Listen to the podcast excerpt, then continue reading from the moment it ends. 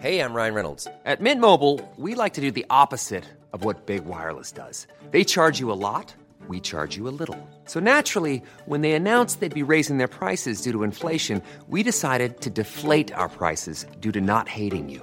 That's right. We're cutting the price of Mint Unlimited from $30 a month to just $15 a month. Give it a try at mintmobile.com slash switch. $45 upfront for three months plus taxes and fees. Promo rate for new customers for limited time. Unlimited more than 40 gigabytes per month. Slows. Full terms at mintmobile.com. ¿Qué tal? ¿Cómo le va? Buenas tardes. Estás a punto de escuchar Yo soy Javier Alatorre. las noticias con Javier Alatorre. La vamos a pasar muy bien. Comenzamos. Noche de paz, noche de amor.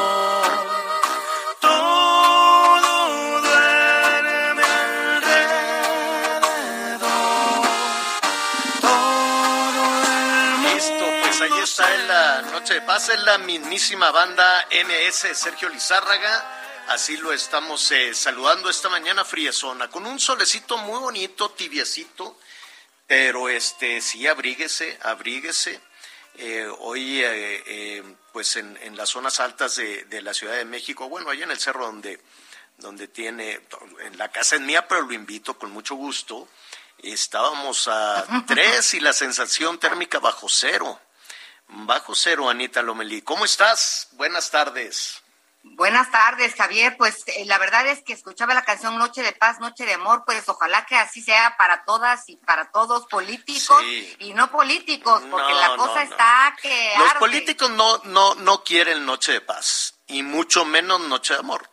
Traen un salpicadero, traen un despiporriate que afortunadamente eh, la mayoría de este país no somos políticos, ¿no? La mayoría somos ciudadanos, somos gente de bien, somos gente este, que no anda en líos, ni picándose los ojos, ni sacando ventaja de, de- todas estas cosas, ¿no? Eh, al ratito le vamos a decir en qué andan los, los políticos, tienes toda, toda la razón. Antes vamos a enviarle un saludo con mucho cariño a la primerísima actriz, doña Silvia Pinal, que está malita, este, Ay, pero pues los doctores... vibras. Sí, los doctores dicen que, que, que, que va bien, que a todo dar. Este, entró no por COVID, entró por una arritma ca- arritmia cardíaca, entonces pues su familia dijo, mira, pues de una vez que su cardiólogo la cheque, le dijeron, bueno, pues vamos a, a checarla aquí en el hospitalito, y entonces este, ahí le hicieron los análisis, las pruebas, y dicen, ¿qué cree, doña Silvia? ¿Usted tiene COVID? ¿Cómo? Pues sí, entonces no la hospitalizaron por COVID. La hospita- digo, sí, ahora le están dando el seguimiento, desde luego, una atención este, temprana. Eh, fue por otras situaciones y ahí pues ya le, descubrieron que, dio positivo a COVID. Entonces cuídese mucho, cuídese mucho, sobre todo cuide mucho a los adultos eh, mayores con estas bajas temperaturas.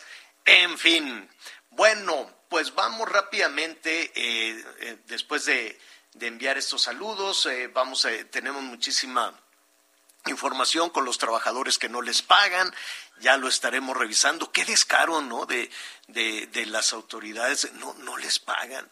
Estaba platicando con algunos trabajadores de Naucalpan, Anita, son quincenas y quincenas que se van acumulando y el aguinaldo, pues bien, gracias, ¿no? Pero ¿cómo, cómo también- trabajadores de qué área o cómo? Porque pues, pues, de legalmente tendrían que recurrir. Pues, o sea, pero cuando son gobierno, ya ves el ISTE, ya ves el Seguro Social, ya ves los trabajadores de del eh, ¿cómo se llama? del Instituto Electoral de la Ciudad de México, los trabajadores de salud, la gente de gobierno le vale tres pepinos. Dice, como yo soy gobierno, a ver cuándo te pago, porque pues no, a ver, alégale a ver, alégale a una instancia de gobierno. Eso sí, se atrasa un privado, se atrasa un particular y se le van encima, pero que no sea una instancia municipal, federal, estatal, porque ahí tienen a la pobre gente manifestándose, bloqueando calles y pues vamos viendo a ver si te pago. Naucalpan es un desastre y así muchísimos municipios. Ayer ya nos decían en el, en el ISTE, no, sí les vamos a pagar, pero hasta enero. Imagínate los pensionados, los viejitos pensionados del ISTE que les digan, pues en enero les damos la segunda parte porque ahorita pues estamos muy justos. No, no, no puede ser. Entonces el discurso es otro, ¿no? La realidad respecto al discurso político, pues definitivamente es otro. Oiga, hay muchísimo jaloneo en varios frentes en la política, como muy bien señala Anita Lomelí. Viene este Carlos Ahumada, que es un personaje, pues yo supongo que muy odiado por la 4T desde hace muchísimo tiempo, desde que evidenció con estos videos pues a muchos personajes cercanos al entonces este pues no era eh, al entonces era jefe de ya era jefatura de gobierno, ¿verdad? Con este Andrés Manuel con Andrés Manuel López Obrador en la Ciudad de México, entonces pues fue un verdadero escándalo y desde ahí yo creo que lo traen entre ceja y ceja. Entonces ya el gobierno de Argentina dijo que venga Ahumada. Ahumada ya había advertido, pues si quieren voy, pero yo voy a soltar la sopa porque sé muchas cosas. Entonces ya veremos cómo se pone también eso de Carlos Ahumada cuando lo traigan extraditado a México. En el otro, en el otro frente, pues ahora el INE, le va, eh, la Fiscalía le debe de entregarle al Instituto Nacional Electoral toda la información de Pío López Obrador y de, ¿cómo se llama este hombre? León, de... de este, el, que era de protección civil, ¿no? El que grabó las conversaciones. Exactamente. David León. David León. David, León, que ahí se le arruinó la meteórica carrera estelar que tenía. Salían en la mañanera un día sí y otro también y todo lo demás. Pero sí, sí era muy eficiente, ¿eh? Teníamos información en todos sentidos, ¿te acuerdas? Así es. Entonces, este, pues que le tienen que dar la información del hermano del presidente, el dinero que recibió por parte de David León al INE y después vendrá seguramente otro capítulo en esa historia. Y lo que está candente, em, bueno, está también todo el tema de la consulta, que bueno, los traen con una preocupación, yo no sé no duerme la clase política porque si la consulta y la consulta, pues si ya sabemos que el presidente es muy querido, ya sabemos que el presidente es muy popular, que por lo menos seis de cada diez de este, están muy, muy, muy a gusto, muy contentos con el presidente, pero pues se ha convertido en una obsesión para la discusión de la clase política, sea de la 4T, sea de la oposición, sea del INE, eh, sea de, de, la, de la Suprema Corte. En síntesis, la Corte les dijo, con lo que tengan, hagan la consulta. Con los 1.500 millones que, que tengan, hagan la consulta y que salga, pues ya sabemos cómo va a salir, va, va a salir que, que el presidente es muy popular y es muy querido. Hoy el presidente dijo, bueno, pues igual y, y se puede hacer una encuesta y a ver si nos la fían a ver si en una de esas que no nos cobren y que en lugar de que sea consulta, pues vamos a decirles a las casas encuestadoras. Mm. No, pero ya ves que ayer otra cosa. lo decía, exacto, si ya nos vamos a ir como dice la ley, pues ya vámonos como, como se supone que debe de ser. Porque te voy a decir algo que yo había pensado. En este momento de repente sí nos cuestionamos para qué si el presidente pues es querido y muy popular y ya sabemos el resultado y se necesita el dinero para otras cosas que de cualquier forma no lo utilizaríamos en otras cosas que se necesitan ese dinero, pero imagínate que pudiéramos legalmente sentar un precedente y que de veras un presidente que a la mitad de mandato pudiéramos decirle, ¿sabes qué? Vete ladrón, a mí sí me gustaría, ¿eh? Sí, claro. Ese, ese, pero no lo explican de esa manera, Anita. Todo gira alrededor de la popularidad del presidente. No se explican los beneficios de si en un futuro los mexicanos tenemos un presidente que nos queremos quitar de encima, ahí estaría el mecanismo. Echarlo a andar iba a ser muy difícil, evidentemente, porque pues, un presidente en México es poderosísimo y podría eh, detener ese asunto, etcétera, etcétera. Es, es, sería francamente complicado, pero qué bueno que, existiera ese, ese mecanismo y que se defendiera. Si se explica de esa manera, si se explica así, hoy que tenemos pues una urgencia por refrendar la popularidad por parte de Morena, ¿no? Quieren, sí, sí, sí, vamos a, a decir que es muy popular. ¿Para qué? Pues no lo sé, pues ya todos lo sabemos y es un presidente muy querido por diferentes rumbos del país. Oiga, y el otro tema, pues es la detención de José Manuel del Río Virgen. Él es el secretario técnico de la Junta de Coordinación Política en el Senado de la República. Es una pieza fundamental, importantísima allí en el Senado de la República y nada, que eh, lo detuvieron en lo detuvieron en Veracruz, lo acusa el, gobierno de Veracruz lo acusa de asesinato, lo acusa de mandar, de estar atrás del asesinato de uno de los candidatos a, a, la presidencia municipal por parte del Movimiento Ciudadano. Y entonces, pues nada, que lo agarraron y que ahí lo van a, ahí lo van a, tener. Habló de eso el presidente y le dio su respaldo al eh, gobernador, a Cuitláhuac García. Y eso pues ha de haber sido como una cubeta de agua fría para eh, Ricardo Monreal, el coordinador de los senadores de Morena. Hay que recordar que Cuitláhuac García también es de Morena. Y desde luego para Dante Delgado, el, eh, eh, coordinador de Movimiento Ciudadano en el Senado de la República. Acaban de hablar hace unos momentos el senador este, Ricardo Monreal y en pocas palabras está diciendo que esto es el uso faccioso de la ley y, que esta detención tiene fines de persecución política. Dice que es un abuso de poder por parte de Cuitlagua García, el gobernador de Veracruz. Vamos a escuchar un poco. Los coordinadores voy a hacer objetivo, externamos lo siguiente. En primer lugar, manifestamos nuestra gran preocupación y rechazo sobre lo que a todas luces parece un uso faccioso de las instituciones del Estado de Veracruz, de Ignacio de la Llave, con fines de persecución política. Nos preocupa la descomposición de la vida pública en el Estado de Veracruz, de Ignacio de la Llave así como el probable abuso de poder en el que está inmersa la entidad. Hacemos un llamado respetuoso para que se recomponga el Estado de Derecho y las instituciones de dicha entidad, así como para evitar la politización de la justicia. Ahí está lo que, lo que está diciendo Ricardo Monreal, que sí, ya tiene.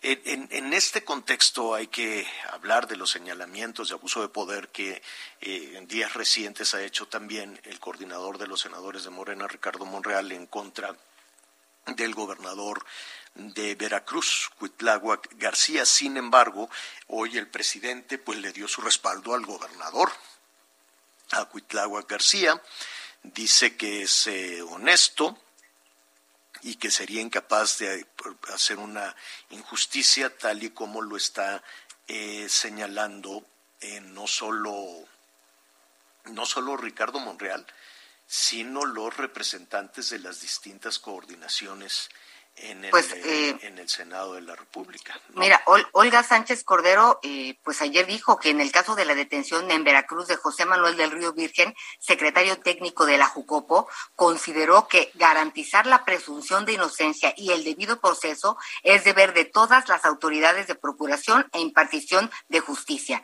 Confió en que así será pues vamos viendo, vamos viendo. El presidente también dijo que, pues, que todo esto se tiene que hacer con apego a la verdad. Eh, en estas eh, investigaciones por el homicidio de este, de este hombre, que era el candidato a la presidencia municipal de Cazones, de Cazones, Veracruz, y que justo dos días antes de la elección lo mataron.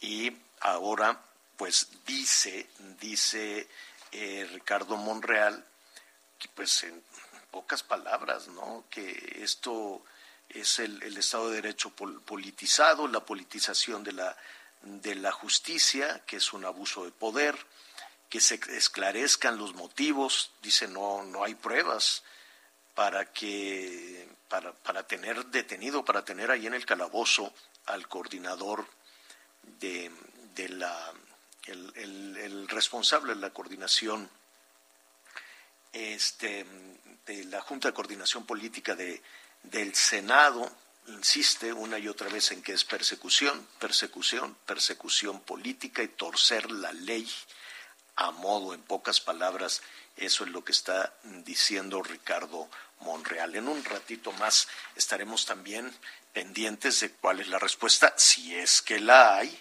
desde luego, por parte de el este el gobierno de Veracruz. del, del, gobierno de, de Veracruz. Dante Delgado, por su parte, pues insistió en que nada, que José Manuel del Río Virgen es un preso político, dice es un preso político y que eh, aseguró que no van a permitir que se vulnere el Estado de Derecho en Veracruz. Vamos a escuchar lo que dice Dante Delgado en este momento. Por ello, lo hemos dicho y lo queremos reiterar, es un preso político más del gobernador de Veracruz. El gobierno de Veracruz ha estado usando de manera facciosa a la Fiscalía General de la entidad. Recuerden ustedes que así ha sido en el pasado. Recuerden que dos fiscales anteriores no pudieron terminar sus encargos. Uno estuvo en prisión y otro se encuentra. Pues eh, el hecho es que todos están cerrando fila, Morena, Movimiento Ciudadano, el PRI, el PAN, eh, el PRD, todos están eh, de alguna manera de acuerdo en que este en reprobar la actuación del gobernador de Veracruz, Cuitláhuac García, insisten en que es una este, fabricación de delitos para una persecución política.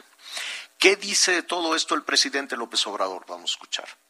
A lo mejor no voy a ser objetivo, pero le tengo mucha confianza al gobernador Cuitláhuac García. Creo que es uno de los mejores gobernadores que ha tenido Veracruz en los últimos tiempos. Por primera vez en bastante tiempo se tiene un gobernador honesto, íntegro, que es incapaz de eh, llevar a cabo una injusticia en contra de nadie. Le tengo toda la confianza. Y espero que en este caso las autoridades que están analizando el asunto, porque además es apenas una instancia que este, resuelvan con apego a la verdad, sobre todo, no solo con apego a derecho, sino que se vaya al fondo, se esclarezcan los hechos y eh, se resuelva. Pero no se puede descalificar así este, a la primera al gobernador de Veracruz. Pues así están las cosas en este asunto que yo no, no recuerdo eh, ver unificados a todas las bancadas, ¿no? Tanto Morena como la oposición en contra de un gobernador y que este gobernador esté recibiendo el respaldo del presidente. ¿Es una bomba política? Sí, sí es una bomba política, que veremos desde luego hasta dónde topa en todo este asunto. Por cierto, el presidente ya está en Villahermosa, saludos a Villahermosa, va a pasar allá en su en su rancho este, la Nochebuena, allá en, en, Palenque, y el presidente pues salió eh, ya hacia, eh, se fue al, hangar de, gobierno y, y, bueno, pues se fue ahí saludando a algunas, algunas personas en, en el camino. Eh, antes de irse también habló de la decisión de la Suprema Corte ayer por la noche que suspendió este, el acuerdo que tenía el INE para posponer la organización de la consulta. Atención, posponer. El INE eh, no lo canceló, el INE dijo vamos a posponer. El INE insiste en que no tiene los fondos suficientes, que no hay el, el dinero suficiente, que no tiene las condiciones suficientes para organizar esa consulta de revocación de mandato. Entonces, este, pues vamos a ver eh, ¿qué sucede?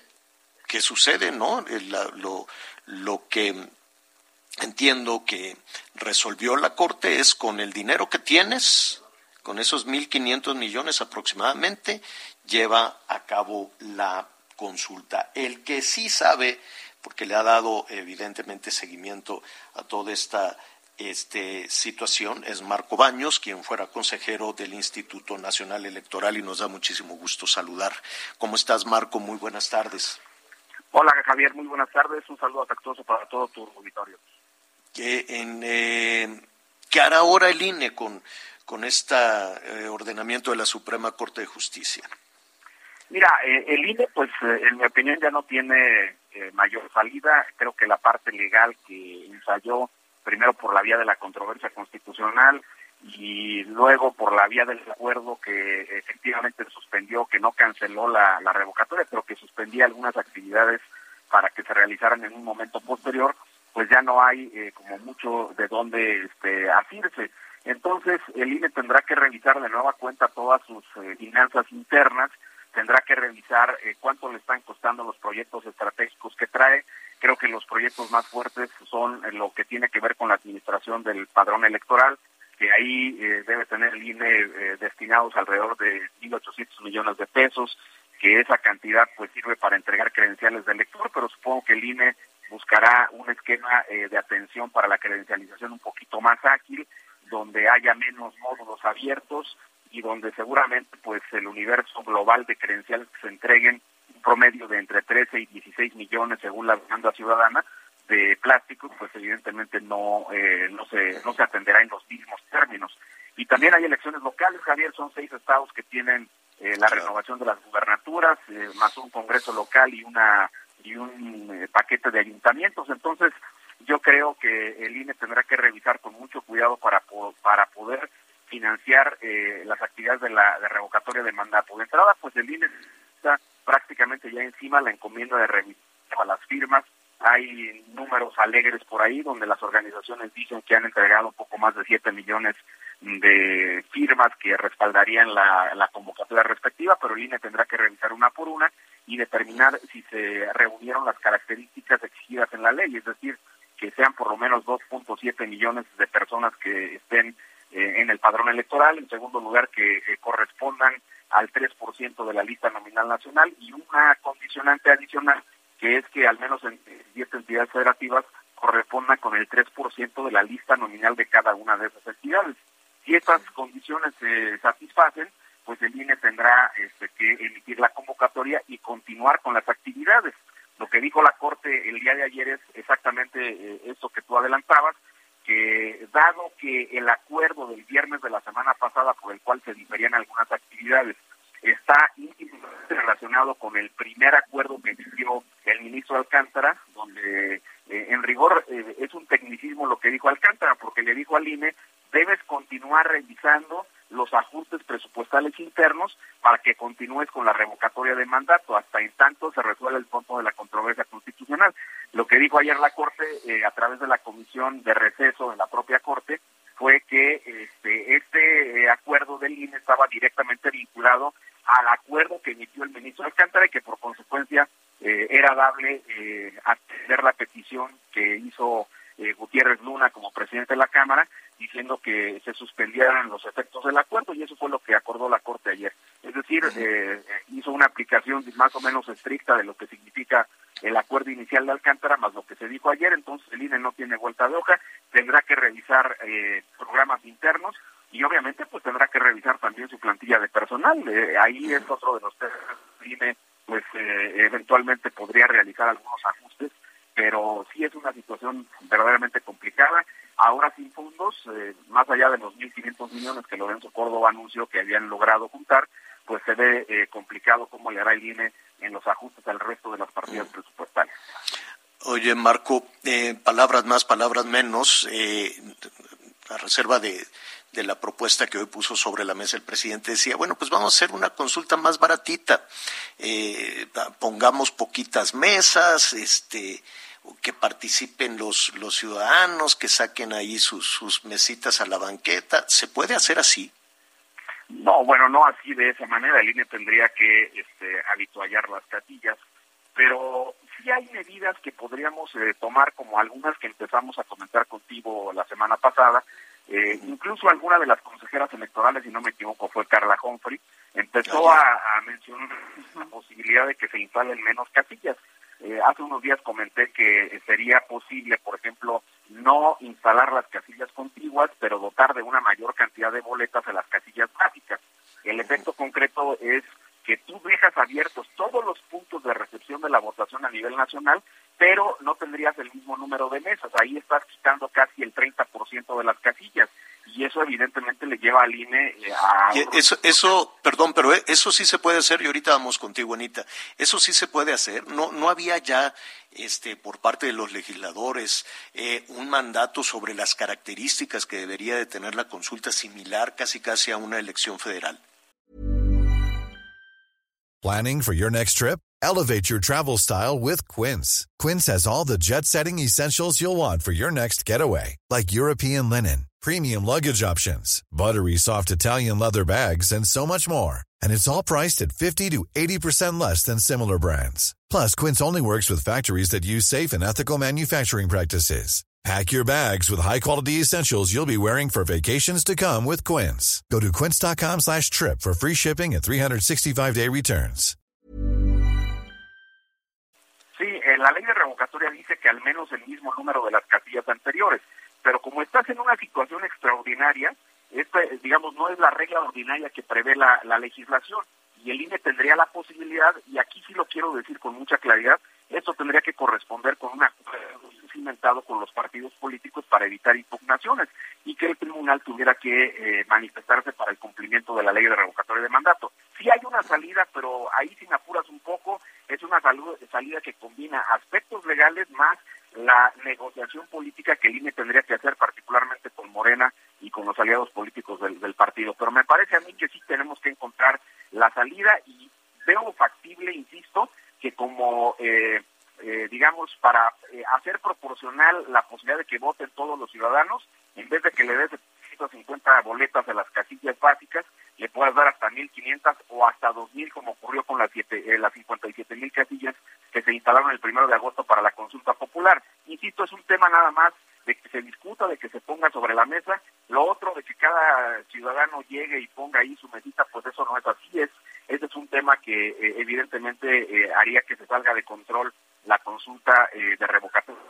La tiene que organizar el INE y tiene que hacerla con una mesa directiva de casilla, quizá con menos funcionarios, en lugar de cuatro, a lo mejor solamente dos, y que eh, por consecuencia se contraten también menos capacitadores, menos supervisores, y ahí vas eh, ahorrando este, en términos de lo que costaría una revocatoria eh, normal. Al final de cuentas vas a mantener el mismo número de puntos para recibir la votación y obviamente habría la posibilidad de que todos los que quieran ir a votar puedan ir a votar.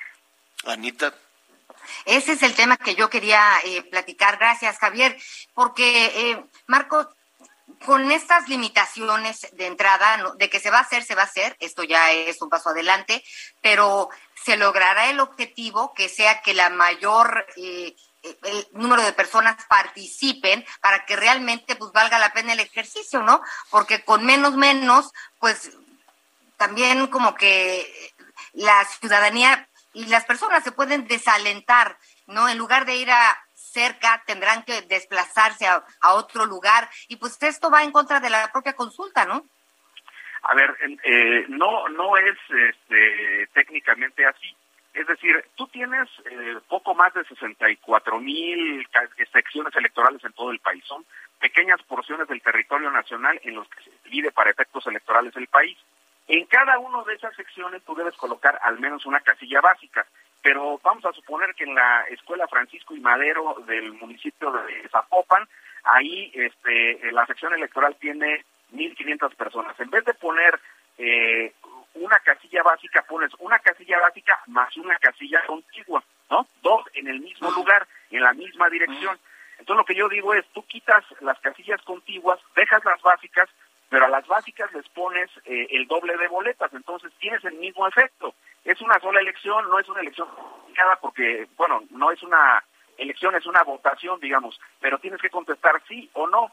Entonces es muy ágil el procedimiento y creo que podrías ahí este, ahorrar una buena parte del número de casillas que se van a requerir y reducir los costos de la logística. Esa parte me parece importante. También eh, habíamos expresado en otro momento pues el papel de seguridad que es muy oneroso, el personal adicional que se va a contratar pues también podría disminuir.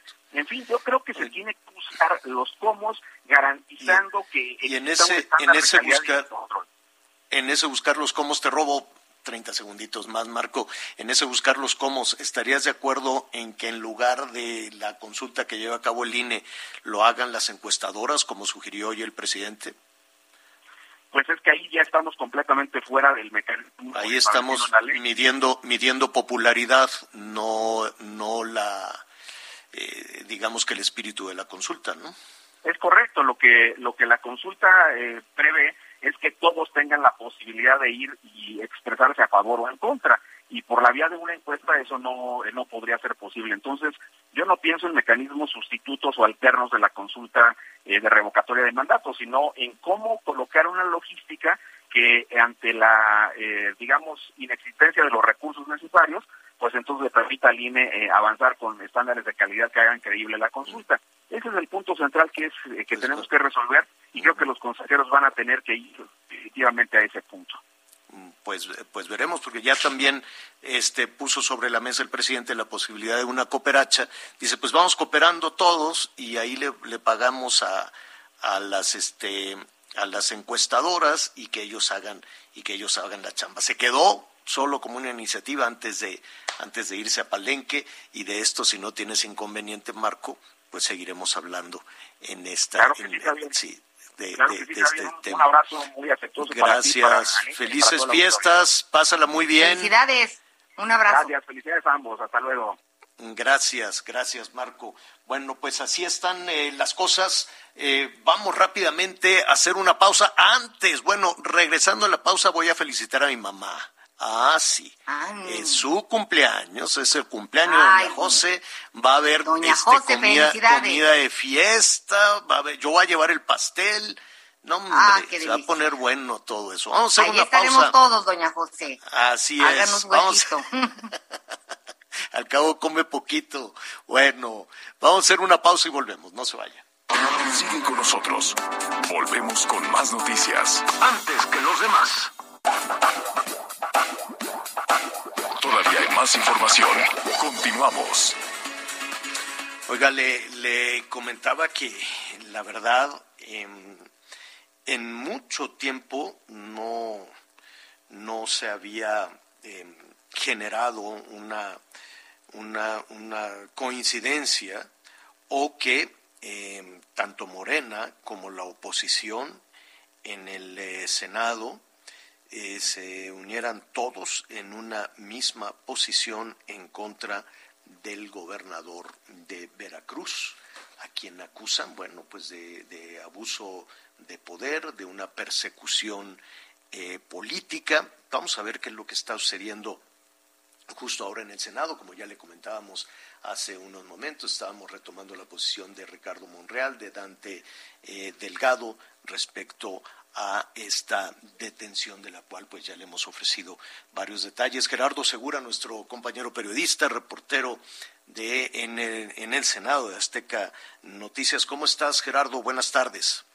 ¿Qué tal, Javier? Te saludo con muchísimo gusto, Javier. Pues, Javier, aquí la trama de este conflicto en el que José Manuel del Río Virgen, secretario técnico de la Junta de Coordinación Política, fue preso en Veracruz por los presuntos cargos de complicidad en el asesinato del entonces alcalde de Casones, Remigio René Tobar, pues ha subido tono, Javier, con alcances, eh, como tú lo comentas, pues, ya del entorno político nacional. Ayer una vez que se supo que pues José Manuel de Virgen estaba detenido, Ricardo Monreal de manera inmediata, eh, quien es presidente de la Junta de Coordinación Política, dijo que se trata de una detención alejada del principio de legalidad, maquinada, inventada, construida artificialmente, lo cual se demostrará, dijo, en su momento y también se demostrará el abuso del poder. Esto lo dijo Ricardo Monreal ayer con una reacción inmediata. Indicó también, Javier, brevemente te comento, que lamentablemente esto, se inscribe en un momento trágico de la vida política de ese Estado, en el que la persecución política, dijo Monreal, la maquinación de delitos y las acusaciones infundadas son, dijo, muy, muy frecuentes. Y en su momento, Javier, para poner en contexto, Dante Delgado también ayer de manera inmediata señaló que el gobierno de la Cruz está actuando al margen de la legalidad y que se tiene José María del Río Virgen a un preso político. Además señaló que solicitarán eh, la desaparición de poderes en caso de, de este pues que haya lugar a esta situación, ¿no?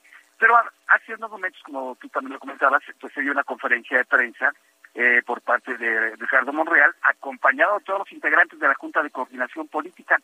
Eh, ahí estaba, por supuesto, eh, el senador Dante Delgado. Se preveía que hubiera la conferencia primero de Ricardo Monreal y después eh, de Dante Delgado, eh, donde establecieran eh, con claridad sus puntos concretos hacia estos hechos.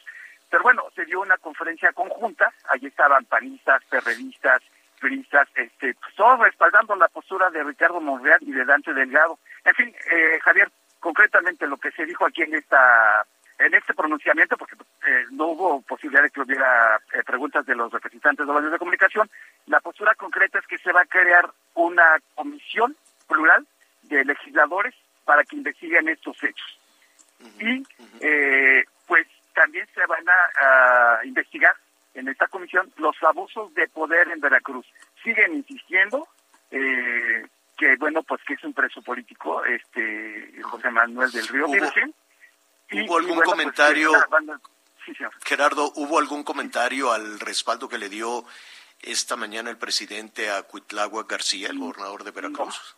No, fíjate que no, no, no, no hubo ningún comentario al respecto. Nosotros obviamente pensábamos cuestionar, preguntar eh, sobre este, este, esta postura del presidente de la República, pero no, no, no, pues no nos permitió hacer preguntas, tampoco hubo en este mensaje algo que se relacionara al mensaje del presidente. Lo que sí, eh, pues nada más anunciaron que se va a crear esta comisión para que se investiguen los hechos y le piden al gobernador García que saque las manos de este asunto, que se conduzca con total apego a la legalidad y que bueno, pues de, de cualquier manera eh, ellos este, coinciden en que hay un abuso de poder en el estado de Veracruz.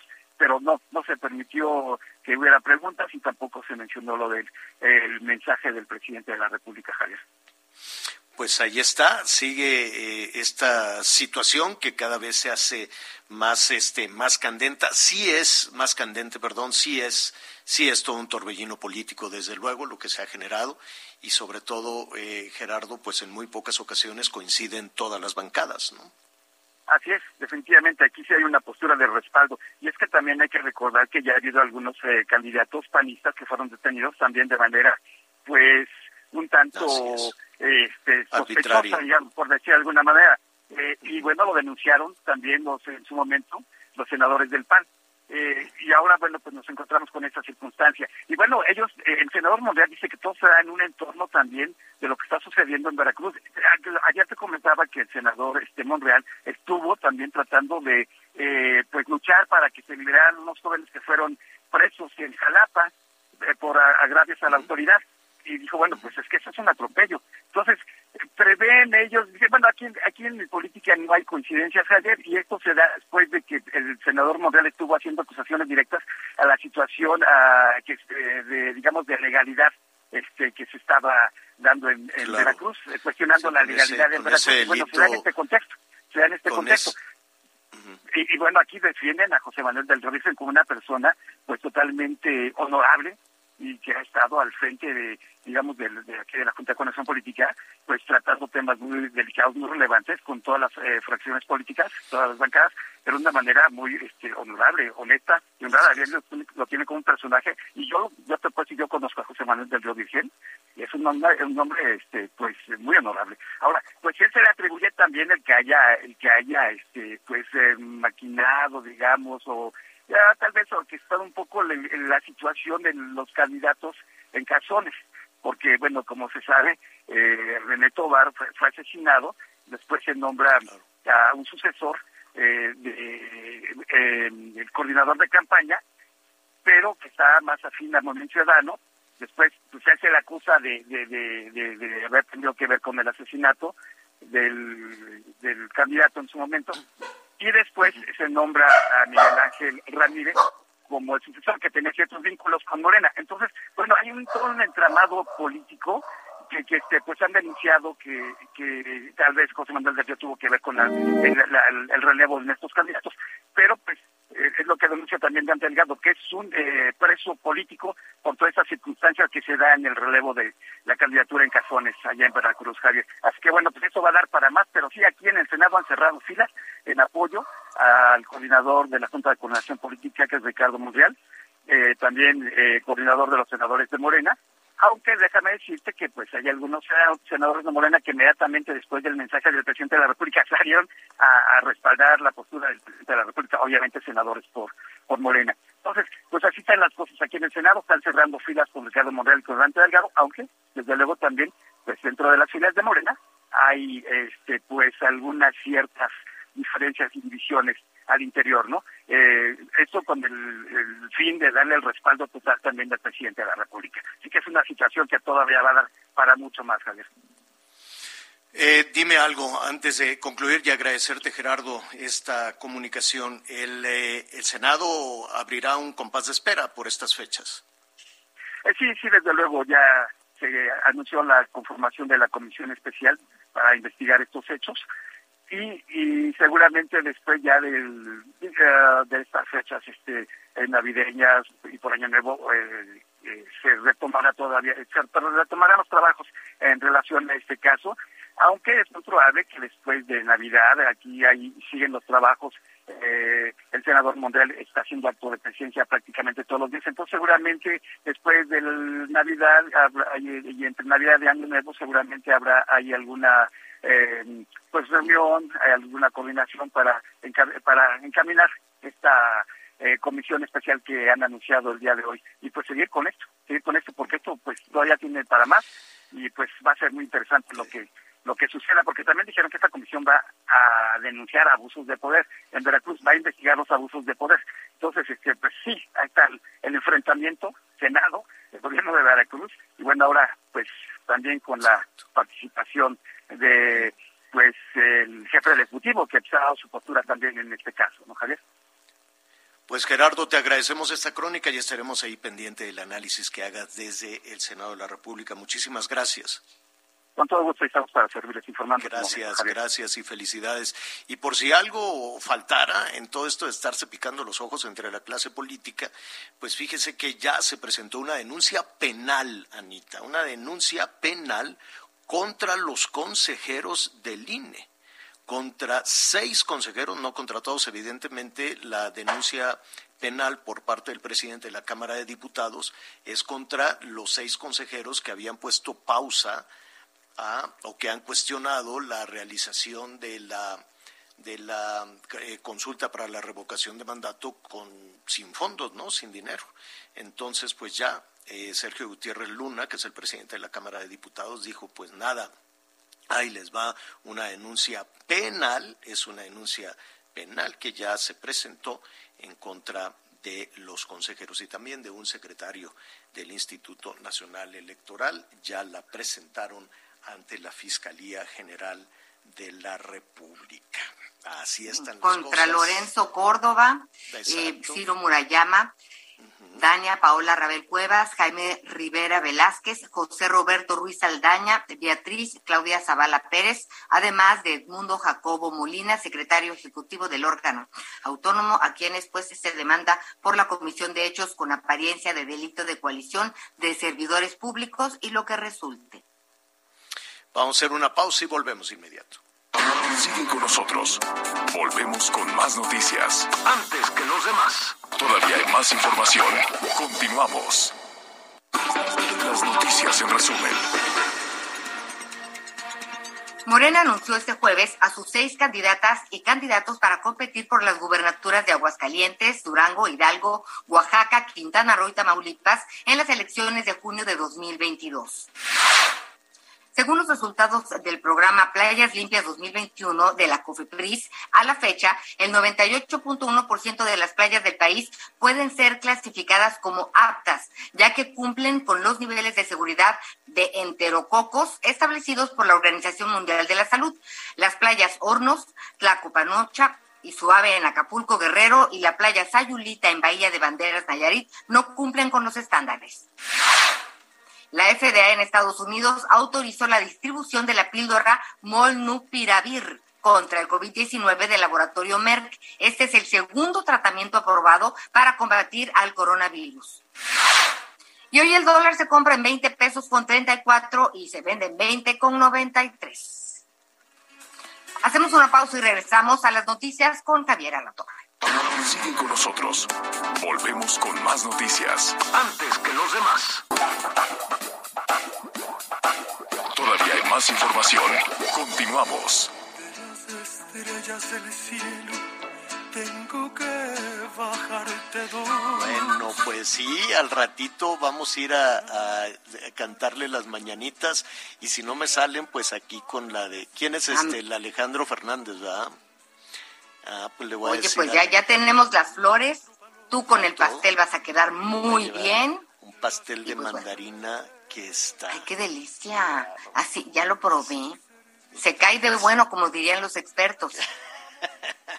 y comida y comida de fiesta. Pues al ratito voy para allá, mamá, este, pues ya ves que la Anita, eh, Anita pues se quiere ahí acomodar como quiera. Me ponemos una sillita extra. Felicidades, felicidades a doña José. Saludos a toda la familia y un abrazo a doña José. Bueno, muy bien, pues eh, muchas, muchas, muchas felicidades. Oiga, este, a ver, nos están preguntando de la, de la vacunación. En la, por lo pronto en la Ciudad de México, em, bueno, va a estar en semáforo verde, va a estar en semáforo verde, va a haber muchas fiestas, bailes y va a haber concierto con Los Ángeles Azules, ahí en, en Reforma está la feria eh, también en el Zócalo, lleve su cubrebocas, cuídese y si puede póngase la vacuna. En la primera semana de enero se va a aplicar el refuerzo en cinco alcaldías. A ver, van a parar, ¿no? Van a parar Van a descansar, van a descansar. En principio se supone que van a descansar este, pues 24, 25 y 26, lo que quiere decir que estarían listos para el lunes. Eh, porque sí, hay que apretar el paso. A partir del 27. Yo hay mucha gente que no para, ¿eh? Muchos trabajadores, muchos restaurantes, los médicos, los médicos, las enfermeras, las doctoras, este, no van a parar tampoco este año. Nadie para, por eso me llama la atención que algo de, emergencia como, como la vacunación se detenga. Qué raro qué raro que se detenga, porque hay muchas cosas que no paran, hay gente que seguimos trabajando, los medios de comunicación, los, este, los hospitales, las comunicaciones, los aeropuertos, los camiones, los trenes, los taxis, en la, en la feria, los vendedores, eh, todo sigue en marcha. Por eso pues es extraño que no se considere esencial eh, la salud de los adultos mayores. Qué raro, francamente. Fíjate que el eh, el doctor Alejandro Macías, a quien hemos tenido en este programa en varias ocasiones, dice COVID, Omicron. Esperemos que sea leve, pero la esperanza no es un plan. A prepararnos para lo peor, ojalá que no ocurra, porque ya es tan contagioso como la viruela. Mantengámonos ah, firmes, pues, cubrebocas, pues distancia, ventilación y vacunación. Más pruebas, más detección temprana, alertas hospitales y terapias intensivas pruebas no van a querer hacer, porque eh, algo que, ha caracterizado esta estrategia sanitaria en México, la comandada por López Gatel, es que no quieren saber. Dicen, ¿para qué hacemos pruebas? ¿Para qué queremos saber? Entonces, pruebas va a ser muy difícil en estos kioscos. ¿Van a parar? Pues sí, es, es algo extraño, pero van a continuar a partir del 27 con la, eh, con la vacunación y en la primera semana de enero en cinco alcaldías en cinco alcaldías más. Aquí vamos a tener toda la información, se la estaremos presentando y también en las redes sociales de Anita Lomelí. ¿Cuáles son, Anita?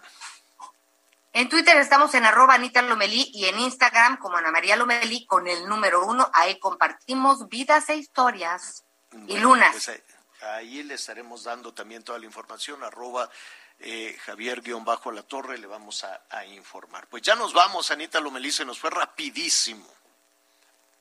Pues nos vemos mañana en punto de las 12. Gracias, Javier. Gracias, gracias, Anita.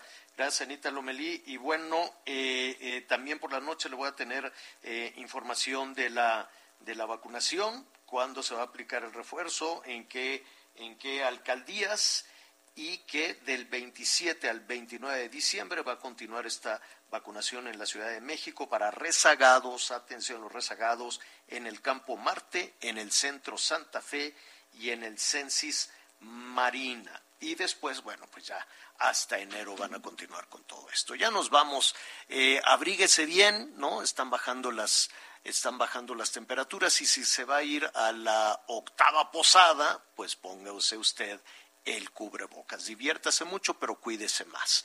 Yo soy Javier Alatorre, lo espero con todos los detalles a las diez y media de la noche en Hechos Azteca 1. Buenas tardes, buen provecho.